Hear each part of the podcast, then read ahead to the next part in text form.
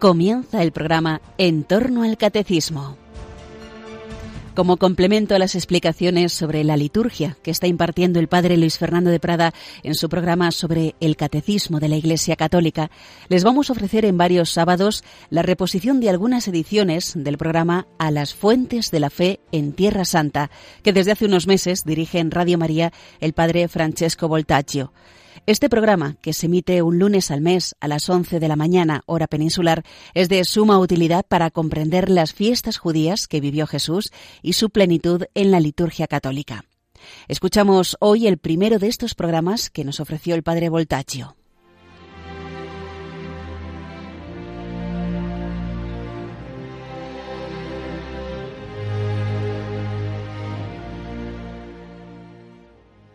Queridos amigos, amigas de Radio María España, nuestro deseo es beber juntos a las fuentes de la fe en Tierra Santa. Estas fuentes son en primer lugar la escritura y la tradición, sin dejar de lado los lugares santos en los cuales Dios se ha revelado. Yo ahora estoy transmitiendo desde el Monte de las Bienaventuranzas en Galilea, en Israel. Cada uno de nosotros, como canta el Salmo, ha nacido en Jerusalén y en ella están todas nuestras fuentes. Así, mi propósito humilde es el de ayudar a los oyentes a gustar los lugares geográficos, los textos, el ambiente y las tradiciones, en otras palabras, a gustar todo lo que constituye el humus vital en el que ha florecido nuestra salvación. En Tierra Santa, podemos decir, gritan hasta las piedras, piedras sobre las que caminó el Mesías, Jesucristo, y gritan también las piedras vivas, que son el pueblo cristiano, árabe y el pueblo judío, cuyas tradiciones son un verdadero tesoro que toca descubrir incesantemente. En el Nuevo Testamento, en la, en la Nueva Alianza, Jesucristo es el lugar por excelencia, el templo hecho carne. En él se cumple, él podemos decir, es la síntesis y el cumplimiento de toda la historia de la salvación. Por eso es importante desde ahora que comprendamos que Jesús vino a cumplir las escrituras, pero no solamente las escrituras, sino también la tradición oral, las instituciones y la liturgia y toda la historia al final de Israel. Otra cosa muy importante como introducción, quiero decir que toda la fe cristiana se basa en un hecho histórico, porque nuestra fe cristiana no es en primer lugar una filosofía ni un conjunto de leyes, el cristianismo tampoco es una religión de libro, como cree el Islam. El centro de la fe cristiana es un acontecimiento histórico ocurrido en un lugar y en, un tiempo determinado y dentro de un pueblo concreto. En nuestra Pascua nosotros cantamos la certeza de dicho acontecimiento. Sí que es cierto, Cristo ha resucitado, ha verdaderamente resucitado y nos precede en Galilea. Por eso además de la historia de salvación, hay también una geografía de la salvación. Y quiero decir que San Pablo VI, esto es algo de increíble, porque él fue el primer papa, fijaos, de toda la historia después de San Pedro, que pisó Tierra Santa en su histórico viaje de 1964. San Pablo VI quiso invitar a toda la iglesia a volver a estas fuentes vivas de la fe en Tierra Santa y a volver a los lugares donde todo empezó. Así, por ejemplo, enseñó San Pablo VI. A pesar de que el cristianismo es una religión universal, no ligada a ningún país y que sus seguidores adoran al Padre en espíritu y verdad, este también está fundado sobre una revelación histórica. Al lado de la historia de la salvación existe también una geografía de la salvación. O sea, eso es muy importante. Por un lado, el santo pontífice afirma que para la fe no es indispensable conocer los santos lugares, porque los cristianos, nosotros podemos adorar a Dios en cualquier lugar del mundo y en tal sentido el cristianismo es realmente una religión universal. Por otro lado, añade el Papa, el cristianismo se basa en una revelación histórica y geográfica. Y esta es exactamente la gran diferencia entre la fe revelada y todas las demás religiones. Mientras que en las religiones el hombre busca religarse a Dios, por eso religión que viene del latino relegare, religarse, en el cristianismo sucede todo lo contrario, es Dios que por iniciativa gratuita va en busca del hombre, de nosotros, desde Abraham inicio de la historia de la salvación hasta su culmen en Cristo y hasta el día de hoy, porque Dios nos busca. Hay muchísimas páginas estupendas del magisterio sobre este tema, como introducción, por ejemplo, Benedicto XVI, en su exhortación Verbum Domini, afirmó que las piedras sobre las que ha caminado nuestro Redentor están cargadas de memoria para nosotros y siguen gritando la buena nueva. Y eso es lo que pretendo hacer gritar a las piedras. como puedo, claramente, porque esto es una inspiración del Espíritu Santo, no es eh, por mis eh, cualidades o, solamente a través de los conocimientos.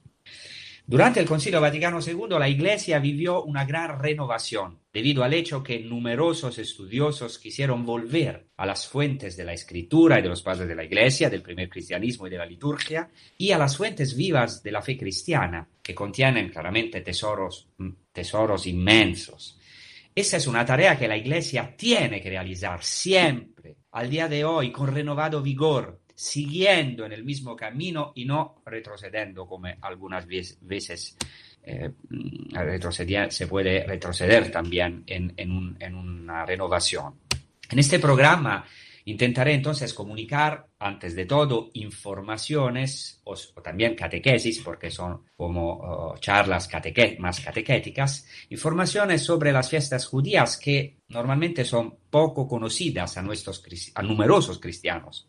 Y así, como he dicho, como dice también el título de este programa, volver a las fuentes de la fe en Tierra Santa. Quiero sobre todo ofrecer algunas claves hermenéuticas, o sea, de interpretación, para entender más, para profundizar la liturgia, la tradición y las fiestas judías, mostrando su cumplimiento en el Mesías, en nuestro Señor Jesucristo. Pero tengo que aclarar al comienzo, sin medias tintas, que el judaísmo en toda su riqueza hay que conocerlo y amarlo por sí mismo, y no solo como fuente y raíz del cristianismo. Quiere decir, no podemos eh, instrumentalizar el judaísmo, porque en Jerusalén y en el pueblo judío hemos nacido nosotros y allí están todas nuestras fuentes. Y de allí nace toda renovación de la iglesia. Pero eh, de otro lado, no podemos olvidar que Jesús de Nazaret, la Santa Virgen María, San José, los primeros apóstoles y los autores del Nuevo Testamento fueron todos judíos. Dios así lo quiso, eligió a este pueblo y solo mediante él a nosotros, a los gentiles a todas las gentes, todos los pueblos. Su elección es entonces irrevocable. También en el concilio, los padres conciliares, en la declaración muy importante Nostra Aetate, afirman el vínculo con que el pueblo del Nuevo Testamento está espiritualmente unido con la raza de Abraham. Se trata entonces de un vínculo especial que el cristianismo no tiene con ninguna otra religión.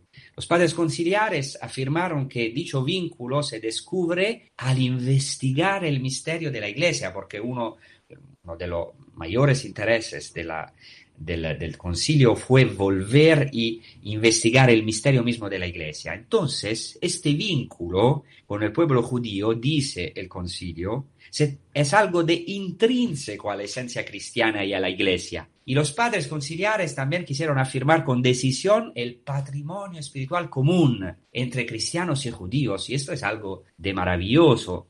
San Pablo II eh, enseñó él también que hacer el inventario de este patrimonio común entre cristianos y judíos, teniendo también en cuenta, sin embargo, la fe y la vida religiosa del pueblo judío, tal como son profesadas y vividas incluso ahora, hacer este inventario puede ayudar a comprender mejor algunos aspectos de la vida de la Iglesia.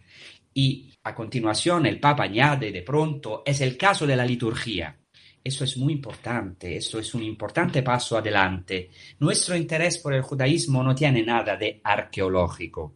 O sea, si el conocimiento del judaísmo en la época del Segundo Templo, a la época de Jesús, es de capital importancia para la comprensión del Nuevo Testamento, de la vida y de la liturgia de la Iglesia primitiva, no debe omitirse el conocimiento de la fe judía tal como es vivida hoy en día porque puede iluminar algunos aspectos de la vida actual de la Iglesia, como afirmó San Juan Pablo II.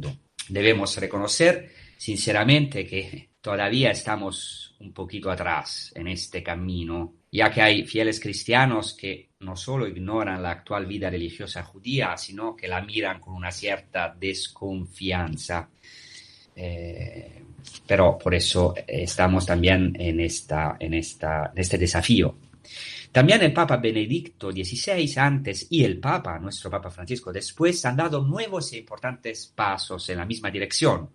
El Papa Benedicto en la exhortación Eclesia en Medio Oriente afirma así, Jesús, un hijo del pueblo elegido, nació, vivió y murió como judío. También María, su madre, nos invita a redescubrir las raíces judías del cristianismo. Estos estrechos lazos son un bien único, del que todos los cristianos se sienten orgullosos y deudores al pueblo elegido.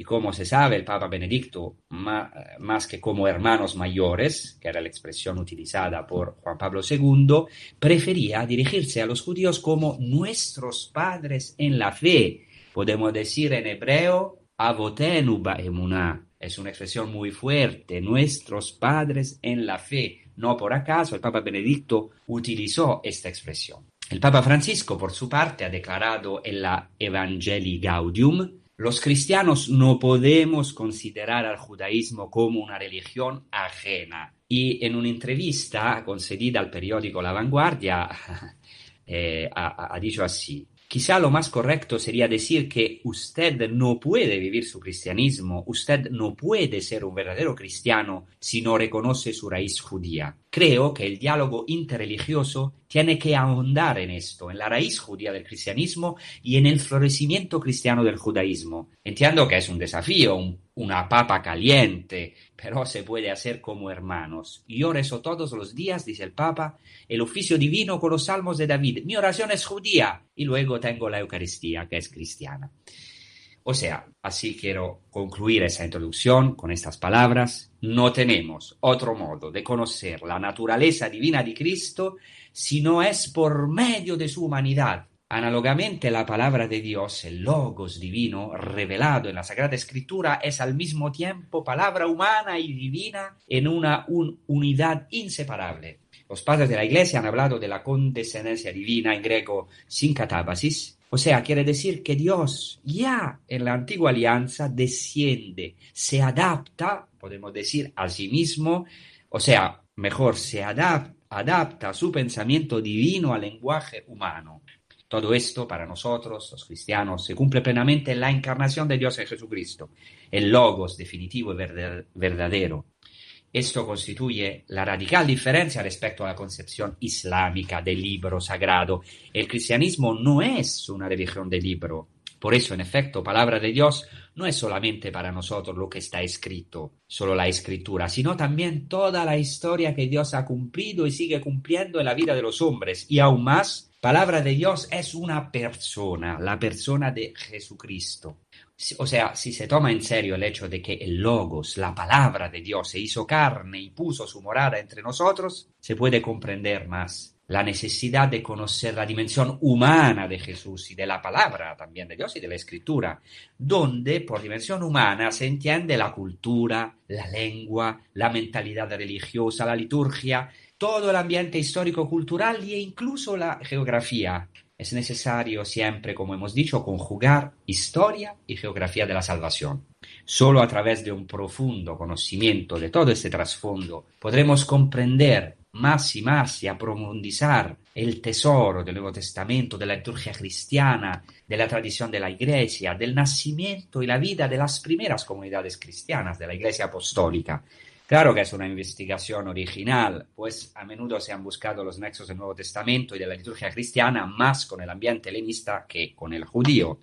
Pero estudiamos esto por amor a la humanidad de Cristo, que es un medio esencial para conocer su divinidad. Y eso quiere decir también conocer las fiestas judías que Jesús ha vivido y le ha dado claramente un cumplimiento y también en muchos casos un, un sentido totalmente nuevo o un sentido nuevo y aquí estamos en Radio María, que es una radio consagrada a María, a la Virgen María, a Miriam, hija de Nazaret y Madre de Dios. Iremos entonces a las raíces de Miriam de Nazaret, hija de su pueblo de Israel y de su hijo Yeshua, Jesús.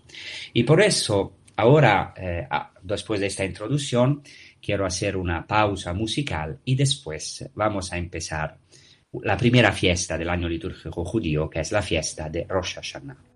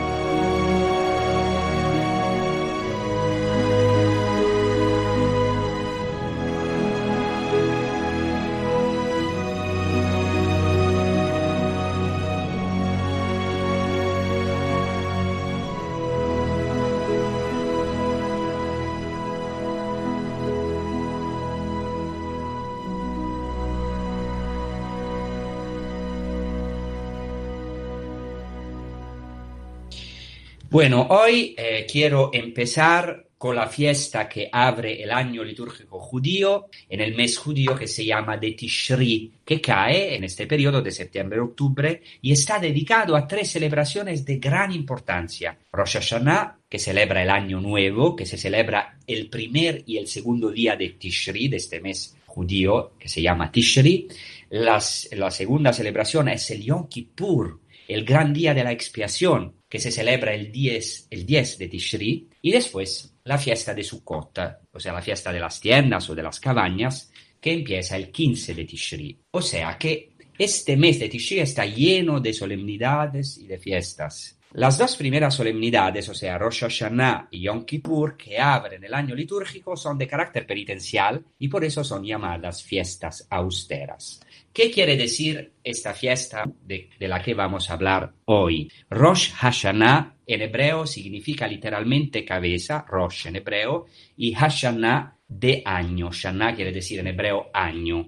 Rosh entonces indica la cabeza, el principio. Cuidado, no quiere decir solamente cabeza, principio en sentido cronológico, sino también cabeza, testa en sentido físico y luego metafórico. ¿En qué sentido? Algunos rabinos se preguntan el significado de, del término Rosh Hashanah como cabeza del año. Responden a dicha pregunta afirmando que el año litúrgico es como el cuerpo, al cual la cabeza da linfa y que vivifica. Es por eso que vivir bien el año nuevo, empezar bien el año nuevo, equivale a entrar ya en toda la vitalidad del año litúrgico. No se trata, por tanto, de un mero inicio temporal, como he dicho el pueblo judío de hecho reza en esta fiesta diciendo, Señor, haz que en el año venidero verdaderamente seamos la cabeza y no la cola. Y por eso también se come pescado con la cabeza. Y otra comida típica de la fiesta es manzanas con miel. Ahora, según la Mishnah, esto es un poquito complicado, por eso lo voy solamente a, voy a decir algo, pero no lo voy a profundizar mucho. Según la Mishnah, la Mishnah es la recopilación de las leyes orales eh, judías eh, que se terminó en el 200 después de Cristo. Según la Mishnah, los años nuevos son cuatro. Entonces es un asunto complicado, no, entro en todo esto, pero quiero decir solamente, solo que en la Biblia el mes de Tishri es indicado como el séptimo mes y no como el primero. ¿Por qué?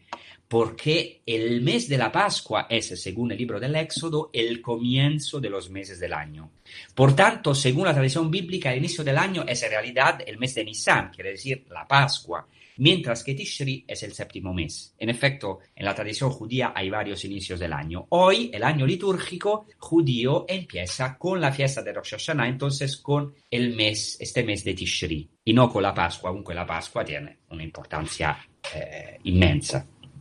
Ahora, queremos hacer un poquito un, viaje en el tiempo, vamos a decir, atrás. O sea, nos preguntamos cómo se vivía esta fiesta en el tiempo de Jesús. Ciertamente la fiesta era celebrada como nos atestiguan, los rollos de Cumbrán, los rollos del Mar Muerto y Filón de Alejandría, que la denomina fiesta de las trompetas. Todos estos testimonios nos dicen que la fiesta era celebrada se trataba con toda probabilidad de una fiesta en honor de la entronización del rey, que pronto, eso es muy importante, vamos a hablar de esto, que pronto llegó a ser la celebración de la realeza de Dios, o sea, de Dios como rey de Israel y rey del mundo, Melech Haolam, rey del, del universo.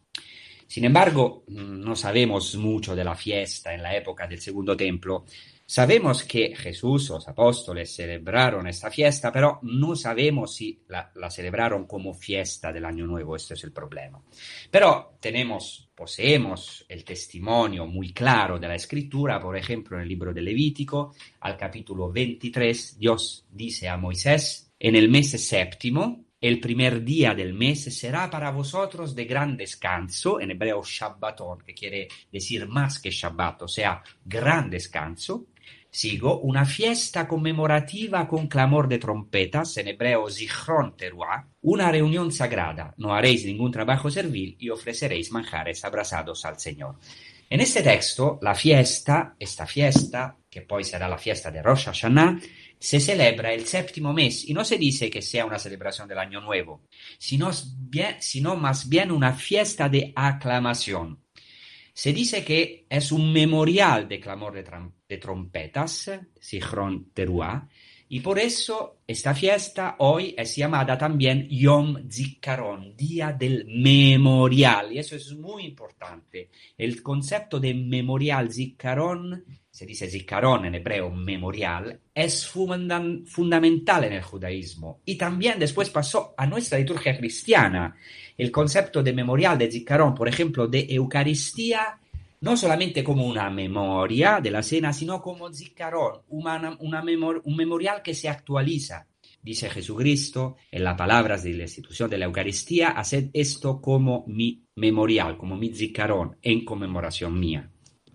No solo nos recordamos de Dios y de sus acontecimientos de salvación, sino que Él mismo se acuerda de nosotros y hace actuales hoy para nosotros dichos acontecimientos, es dicha historia de la salvación como un memorial. Toda la fuerza del memorial está en la actualización. También en el libro de los números se denomina a esta fiesta Yom Teruah, o sea, o sea, Día de los Clamores. Después en el libro de Nehemías, esto también al capítulo octavo, después del regreso del pueblo de la tragedia del exilio, en Jerusalén los israelitas van a celebrar este día. Se dice que el primer día del mes séptimo se reúne solemnemente todo el pueblo y se proclama el libro de la ley, de la Torá, y se renueva la alianza. Y todo el pueblo llora al escuchar la Torá. Entonces Nehemías, Estras y los levitas afirman con fuerza, este día está consagrado al Señor vuestro Dios. No estéis tristes, ni lloréis se trata entonces de un nuevo inicio para el pueblo después de la terrible oscuridad del exilio, o sea, una renovación de la alianza, algo de nuevo, un año de gracia, un año nuevo después de los sufrimientos del exilio. Después vamos a ver la importancia para nosotros, en nuestra vida, de todo esto. Un poquito de paciencia porque tengo un poquito que poner una base. En el Salmo 81, sin que se haga referencia directa a nuestra fiesta, se invita al pueblo a tocar el shofar, el cuerno en hebreo shofar, en el día de fiesta. Tocad el shofar, o sea, la trompeta al nuevo mes, a la luna nueva, el día de nuestra fiesta. Tocar este cuerno, de que vamos a hablar, que se llama shofar en hebreo, es algo característico de esta fiesta, aún más constituye para los judíos una mitzvah, como se dice en hebreo, o sea, un precepto que hay que cumplir y que ya se encuentra en la, en la escritura, en el Antiguo Testamento. El día de Rosh Hashanah por eso es llamado también Yom Shofar, día de la trompeta, día del cuerno, o Yom Teruah, día del sonido del shofar, del cuerno. Porque en este día el cuerno sagrado, el shofar suena solemnemente en la sinagoga muchas veces y con diferentes tipos de sonidos. No voy a hablar de los diferentes sonidos, pero sería muy interesante.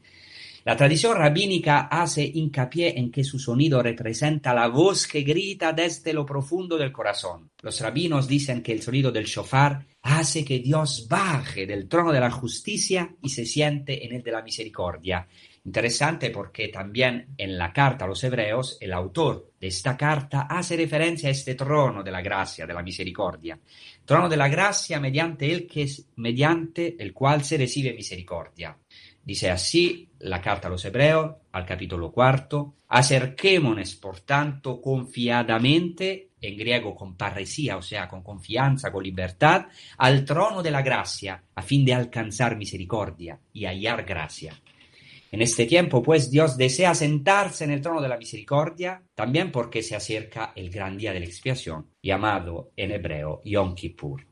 Un gran rabino medieval, Moisés Maimónides, llamado aquí en Israel Rambam, y después varios rabinos con él, dicen que el shofar despierta a los israelitas que están durmiendo y les grita que salgan del sueño, de su letargo, de su sueño espiritual, para que examinen sus caminos y se conviertan de sus pecados. Por tanto, el cuerno, el shofar es la voz del Señor que despierta a Israel de su sueño espiritual y lo invita a volver a la misericordia divina. Todo esto se basa en las escrituras, en el libro del profeta Isaías, en el capítulo 58, Dios ordena al profeta, suena el cuerno, el shofar, en una ciudad, o sea, dice, disculpen así, clama a voz en grito, no te moderes, levanta tu voz como cuerno, como shofar, y denuncia a mi pueblo su rebeldía y a la casa de Jacob sus pecados. Y también eh, Dios eh, ordena al profeta Amós, suena el cuerno eh, para anunciar a mi pueblo, Israel. Se trata, por tanto, del sonido que hace una fuerte llamada a la conversión y al mismo tiempo del sonido de la misericordia. Gracias a este sonido, Dios se baja del trono de la justicia para sentarse en el de la misericordia. Entonces, el shofar, el cuerno, es un instrumento de paz y de consolación también para los pecadores. El sonido del shofar, además de evocar la proclamación del rey y también la conversión y la misericordia, es un memorial de la Akedah de Isaac. Y voy a explicar qué es la Akedah. Em, eh, después voy a explicar del sacrificio de, Isaac. Eh, pero ahora quiero decir que el sonido del shofar es esta voz que invita a la penitencia y por ello es una figura del profeta y también del catequista que debe despertar al pueblo. Según la tradición judía, el shofar tiene también el poder de echar al demonio. Satán, el acusador, se presenta delante del trono de Dios para condenar a los hombres, pero la voz del shofar, de la misericordia de Dios, tiene el poder de confundirlo para que no conozca el día del perdón. Es como si respondiese al acusador, mira, aquí está la aquedad de Isaac, el sacrificio de Abraham. Existe la posibilidad de la teshuvah, del retorno, del perdón.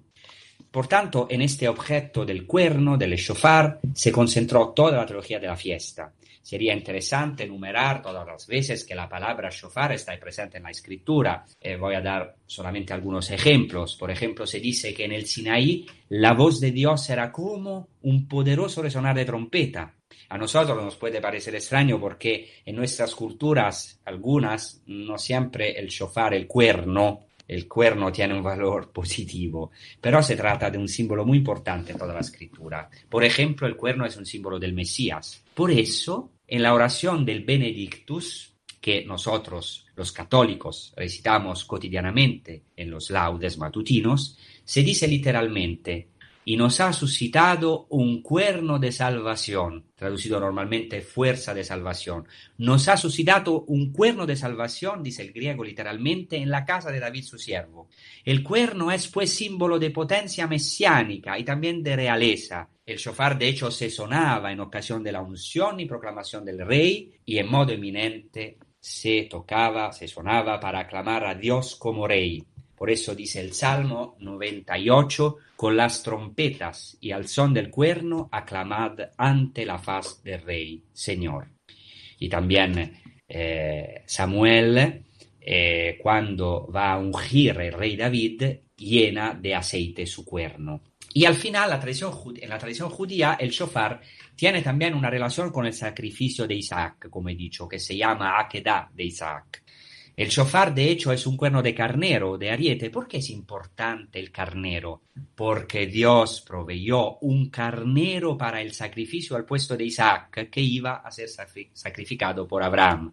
Y eso es maravilloso porque toda esta realidad del shofar se cumple para nosotros en Jesucristo, que ha dado cumplimiento a la figura de este carnero, sacrificado al puesto de Isaac, a nuestro puesto. Es muy interesante porque los padres de la iglesia afirman que Jesucristo es en el mismo tiempo el cumplimiento de Isaac, es el nuevo Isaac, pero también es el cumplimiento de esta figura del carnero, porque él es la perfecta nueva víctima sacrificial, el Cordero, que quita y que lleva los pecados del mundo. Jesucristo ha cumplido la figura de Isaac. La figura de Isaac fue atado en su pasión, como dice el Evangelio de Juan, y fue conducido al sacrificio mientras decía como Isaac, Abba, Padre. Por eso a los judíos el sonido del shofar les recuerda la atadura de Isaac, que en hebreo se llama Akedah. Cuando, cuando Isaac, eso es muy importante en la tradición judía, se ofreció libremente a su pasión, al sacrificio, y se hizo atar por su padre Abraham. O sea que según la tradición judía, no solamente Abraham con su fe ha conducido su hijo al monte Moria, sino que también Isaac se ofreció libremente. O sea, la tradición judía dice que la aquedad de Isaac, o sea, su atadura es un memorial ante Dios capaz de obtener la expiación de los pecados. En el Targum en el Midrash, en estos textos maravillosos judíos, Abraham dice a Dios que recuerde lo que él ha cumplido, es decir, el hecho de que ha obedecido a su palabra dirigiéndose al monte Moria sin división en el corazón. De modo que cuando los hijos de Dios se encontrarán en la hora de la angustia, también Jesús habla de esta hora de la angustia, y suplicarán, Dios se acuerde de la atadura de la aquedad de Isaac y los salve. Rosh Hashanah, esta fiesta es exactamente el día del memorial.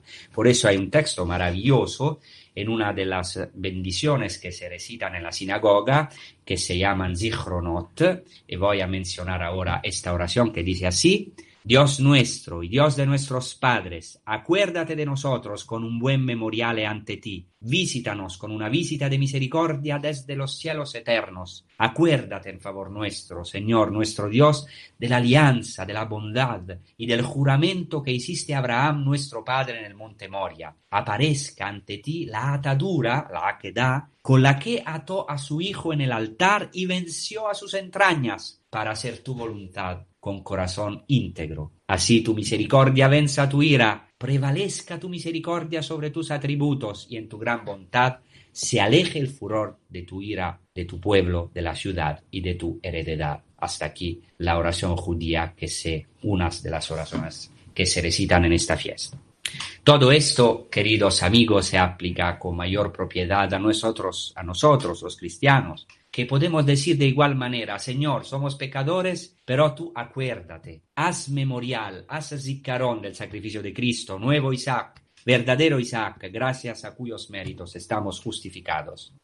No es casualidad que en la liturgia sinagogal el primer de la fiesta de Rosh Hashanah se proclame el nacimiento de Isaac y en el segundo día su sacrificio. Entonces, eh, otra cosa uh, muy interesante es que este cuerno, el shofar, es también para los judíos un objeto escatológico. O sea, dice el Midrash que eh, el carnero del sacrificio de Isaac es una de las cosas que junto a la conversión a la Teshuvah ha sido creada al inicio de la creación, antes podemos decir de la fundación del mundo.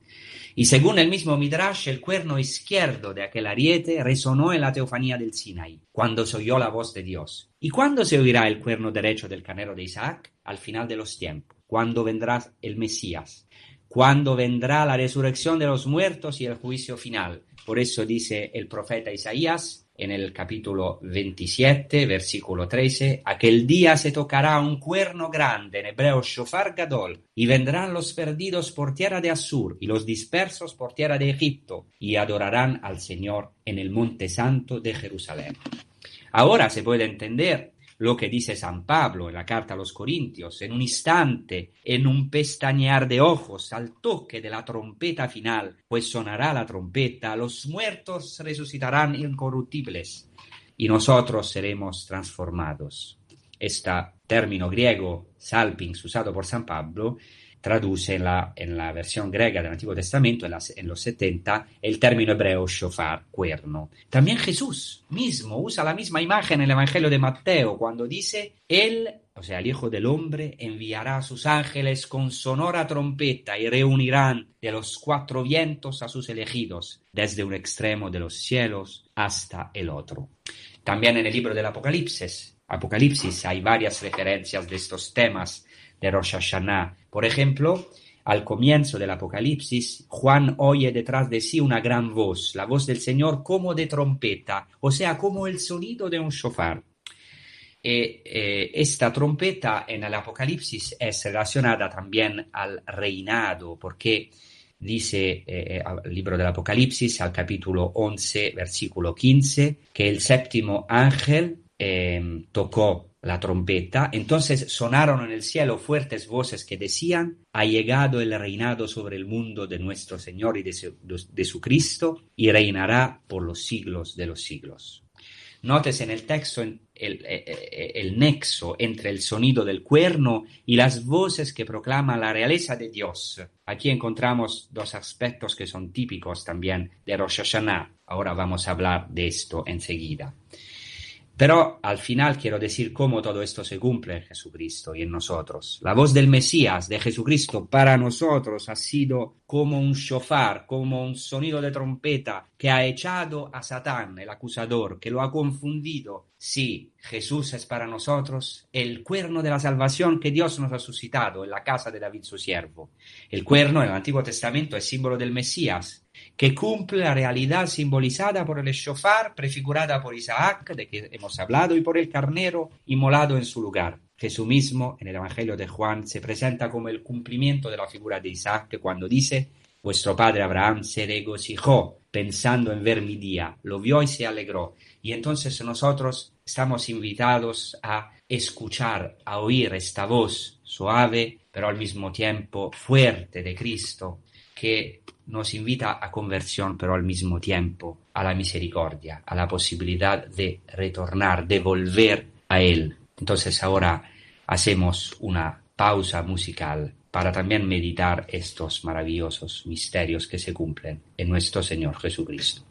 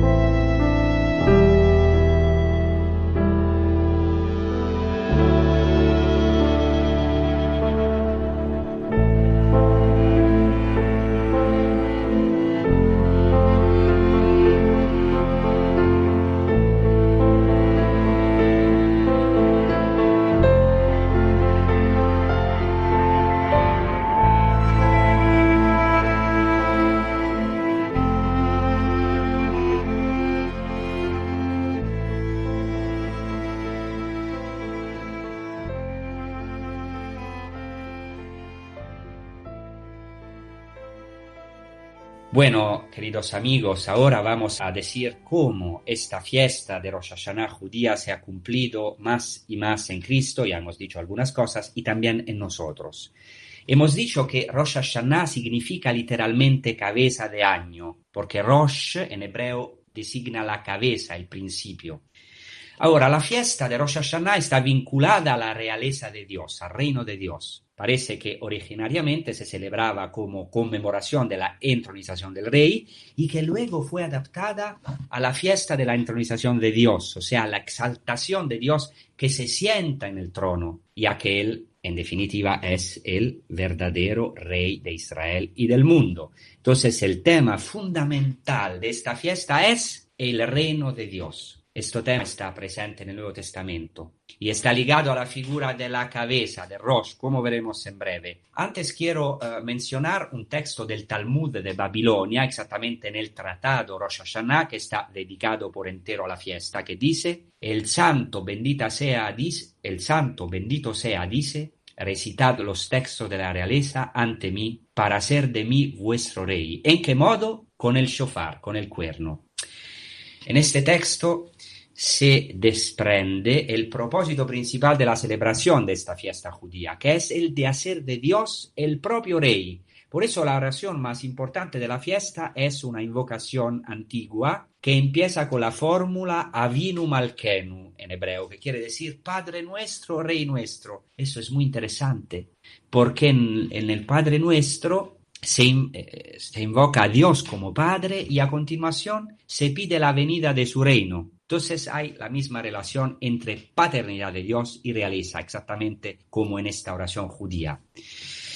Bueno, eh, hay varias oraciones que se celebran en este día y sobre todo hay algunas bendiciones que se llaman Malkuyot, que vienen de la palabra rey en hebreo, melech, Malkuyot, son bendiciones que proclaman la realeza de Dios, el reino de Dios. La realeza de Dios es fundamental en el judaísmo. Prueba de ello es que cada bendición judía tiene que empezar con las siguientes palabras: Baruch atah Adonai Elohenu melech haolam. Bendito eres tú, Señor, Dios nuestro, Rey eterno. ¿Por qué? Eso es muy importante, es obligatorio proclamar la realeza de Dios en cada bendición. Toda la creación canta la gloria divina, pero el hombre, nosotros somos la única criatura que puede bendecir y proclamar a Dios como Rey. Así se puede comprender muy bien el escándalo que causó Pilato a los judíos cuando puso en la cruz de Jesús Jesús el Nazareno, el rey de los judíos. Para los judíos el verdadero y único rey de Israel es Dios y, pidieron con insistencia que la inscripción se quitase de la cruz. Última cosa importante que según la tradición judía, en el día de Rosh Hashanah fueron creados Adán y Eva, y por eso Dios se acuerda del hombre y el hombre de Dios. Según el Midrash, Adán llamó a toda la creación y la invitó a alabar al Señor, único rey, y a proclamar exactamente su realeza. Así el hombre da voz a toda la creación, proclamando a él como rey del universo. Y por eso, eh, ¿cómo se cumple todo esto en Jesucristo? De manera maravillosa, porque la realeza de Dios es un tema fundamental no solamente en el Antiguo Testamento y en la tradición judía, en la liturgia judía, exactamente de esta fiesta de Rosh Hashanah, sino que es un tema fundamental en el Nuevo Testamento. El Nuevo Testamento, la nueva alianza, empieza con la primera realidad que Jesucristo proclama es, ha llegado el reino de los cielos. Jesucristo mismo es el año nuevo, el nuevo inicio, la cabeza, el rosh, el principio del definitivo jubileo proclamado por Cristo. Esa es la buena nueva, la buena noticia para nosotros, que podemos con Jesucristo ser nuevos. Él es verdaderamente el novus en latín, que, que nos renueva constantemente. Esto es exactamente lo que celebra la fiesta judía, la cabeza, el rosh, en definitiva el Adonai, el Señor, el Rey de Israel y del universo. Y por eso, para nosotros los cristianos, esta fiesta de Rosh Hashanah, podemos decir, sin sustituir la riqueza de la fiesta judía y sin, eh, digamos, eh, excluir o sustituir nuestros hermanos judíos, podemos decir que esta fiesta se ha cumplido en Jesucristo, en nosotros. Jesucristo es nuestro Rosh, nuestra cabeza del cuerpo de Cristo, que está en el cielo, que nos ha abierto los cielos. Los cielos están abiertos para nosotros hoy, porque Cristo es nuestro Rosh, nuestra cabeza, el, el principio de la humanidad nueva.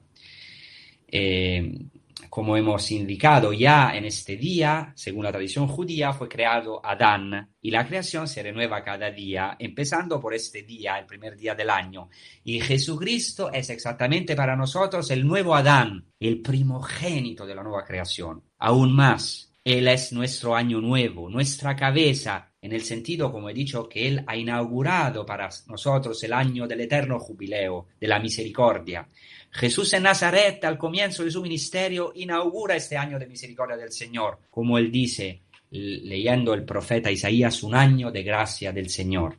Y cuando aparece en Galilea, Jesucristo proclama este jubileo, esta realeza del Señor, y en el mismo tiempo la posibilidad de entrar en la Teshuvah, en la conversión, porque dice Jesucristo, convertíos, porque el reino de los cielos ha llegado. Jesucristo mismo es, como se, dice en griego, basileia. Él mismo es el reino de Dios, para usar una expresión de orígenes. Con Jesús tiene inicio la plenitud de los tiempos, el jubileo definitivo. Él es el cumplimiento de Rosh Hashanah. De hecho, todo el judaísmo para nosotros tiende al Mesías. Y para nosotros, toda la historia tiene como rey, como Kyrios a Jesucristo. Pensemos ahora en nuestra liturgia católica, por ejemplo, en la solemnidad de Cristo Rey, que es la culminación del año litúrgico, porque recapitula toda la historia y la proyecta a la parusía, o sea, a la venida definitiva de Cristo Señor, de Cristo Quirio, Señor del cosmos, de la historia y de toda la creación. Claramente esta fiesta judía, a diferencia de otras fiestas como la Pascua o Pentecostés, no ha pasado a nuestra liturgia católica. Nosotros no celebramos Rosh Hashanah. Sin embargo, hay en el Nuevo Testamento algunas alusiones a los temas propios de esta fiesta. Es muy interesante porque San Pablo, que era un rabino conquistado por Cristo, San Pablo afirma que Jesucristo es el Rosh, la cabeza, el principio de todo. Él es el principio, dice San Pablo, en griego arge, el primogénito de entre los muertos, para que sea Él el primero en todo. Pablo es judío, y aunque escriba en griego y esté imbuido de la cultura greco-romana, tiene siempre un modo judío de razonar. Y por eso afirma que Cristo es el Rosh, el principio, la cabeza, el primogénito, la primicia. También en el Apocalipsis se denomina a Cristo como el primogénito de entre los muertos y el príncipe de los reyes de la tierra. El alfa y la omega, el principio, en griego arge, y el fin de todo. Y eso es una maravilla para nosotros. Nosotros tenemos un nuevo principio que nos introduce en una nueva dimensión, en el reino de los Dios. Hoy, si nosotros creemos en Él, la fe sellada claramente después por los sacramentos, es, eso a lo mejor también esta catequesis, o seguramente es una invitación para nosotros a acoger este nuevo principio, a verlo siempre como algo de nuevo en nuestra vida, que es nuestro Señor Jesucristo. Y al final, el último elemento muy importante de este día de Rosh Hashanah eh, para los judíos es la conversión. Esta fiesta es precedida por 40 días, digamos 30 días, y después, después de 10 días de Rosh Hashanah hay el día, gran día de la expiación, del Yom Kippur. Entonces viven como una cuaresma, como 40 días de conversión. Y eso es muy importante para, el judaísmo. Para el judaísmo la centralidad, la misericordia de Dios eh, tiene una centralidad fundamental, porque antes del hombre Dios creó la conversión, la teshuva, y eso es maravilloso también para nosotros. Fijaos, sabiendo que el hombre pecaría, Dios ordenó de antemano la posibilidad de la teshuva, de que el hombre retornase a él. Es por ello por lo que Jesús, cuando aparece en Galilea, lo primero que anuncia, como he dicho, es el adviento del reino, pero también la invitación a lo que se llama en hebreo la teshuva, al retorno, al volver, Dice Jesucristo, el tiempo se ha cumplido y el reino de Dios está cerca. Convertíos y creed en el Evangelio. El tema de la misericordia es central en el judaísmo. Según la tradición judía hay algo un poquito de, raro, mm, puede parecer paradójico, pero es muy también muy irónico, porque los judíos son también muy irónicos. En el judaísmo hay una tradición que dice que Dios también reza. Dice, ¿cómo es posible? Se preguntan los rabinos. ¿Y cuál es la oración que hace Dios?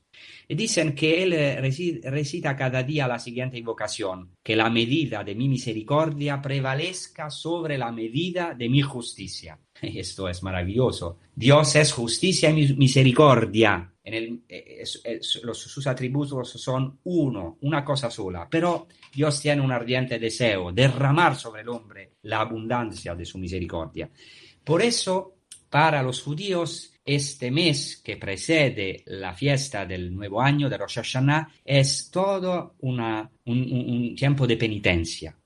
Y la Teshuvah para los judíos, el retorno del hombre a Dios, no se entiende como una conversión en sentido individualístico o moralístico, un mero esfuerzo del hombre, sino que Dios mismo tiene que volver al hombre para que el hombre pueda volver a él. Como dice el libro de las lamentaciones, esta invocación, oración que nosotros también somos llamados a hacer, haznos volver a ti, Señor, y entonces volveremos a ti. Bueno, no pretendemos aquí ser exhaustivo, pero quiero terminar con esto de la teshuvah, o sea, de la conversión, del retorno a Dios. El término hebreo teshuvah significa literalmente retorno. Expresa, hemos dicho, al mismo tiempo el retorno de Dios al hombre y el retorno del hombre a Dios. Y eso es muy indicativo. El año empieza con un nuevo inicio, con el retorno a Dios, con una nueva creación. Y es maravilloso que eh, hay también algunas oraciones en la liturgia judía de Rosh Hashanah que se llaman Selichot, o sea, quiere decir Selichot, súplicas de perdón porque en hebreo serija hoy quiere decir disculpe. Y ah, voy a citar solamente una frase al final de esta oración, pero es maravillosa porque dice así, la oración se ha comparado a una piscina, mientras que el arrepentimiento al mar, como una piscina está a veces abierta, a veces cerrada, así las puertas de la oración a veces están cerradas, a veces abiertas. El mar, en cambio, está siempre abierto. Así es para las puertas de la teshuvah, del arrepentimiento, del retorno a Dios. Y esto es maravilloso, maravilloso. En esta fiesta las puertas de la misericordia, en hebreo, Sharera Hamim, están abiertas de par en par. La misericordia de Dios, y esto para nosotros aún más los cristianos, la misericordia de Dios es como el mar, siempre abierto, para quien con corazón humilde y sincero retorna a Dios. Y aún más para nosotros, porque el costado de Cristo está abierto para nosotros hoy.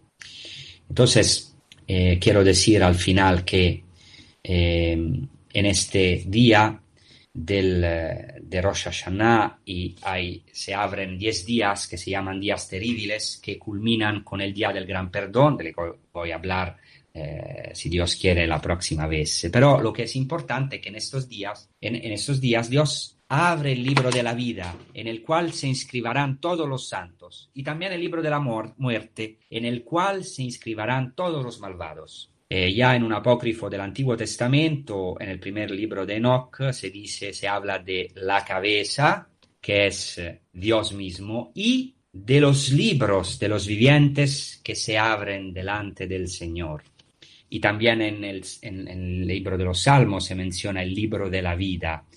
Y en el primer cristianismo el libro de la vida constituía un símbolo muy importante. Los catecúmenos están inscritos en él que tenían que bautizarse, que ser bautizados después. También el libro de la vida es mencionado en el Nuevo Testamento y varias veces en el Apocalipsis, donde se afirma que los elegidos están inscritos en el libro de la vida. Bueno, queridos hermanos y hermanas, al final pedimosles a Dios que podamos ser inscritos en el libro de la vida, reconocer a Dios como el único Adonai, el único Señor, y a Cristo como el único Kyrios, Señor, Rey del mundo, recibiendo el Espíritu de misericordia, para ser también nosotros, a imagen de Cristo, primicias y primogénitos en esta generación. Puntos de referencia. Podemos decir cabezas en la única cabeza que es Cristo. ¿Por qué? Porque esta generación necesita cabezas espirituales, podemos decir, columnas, puntos de referencias, estrellas en el cielo, en esta oscuridad, para no desorientarse en medio de tantas voces que la confunden y de falsos profetas. Por eso, eh, hoy, a través de esta humilde catequesis que ha intentado hacer, abrimos nuestras puertas a Cristo porque Él mismo nos ha abierto las puertas, de la conversión, de la Teshuvah, nos ha abierto Sha'areh Rahamim, las puertas de la misericordia, que están abiertas para nosotros los cristianos en Jesucristo nuestro Señor. Muchas gracias. En unión de oración, os pido por favor de pedir para la paz de Jerusalén, como dice el Salmo. Shalom Yerushalayim, pedid la paz para Jerusalén.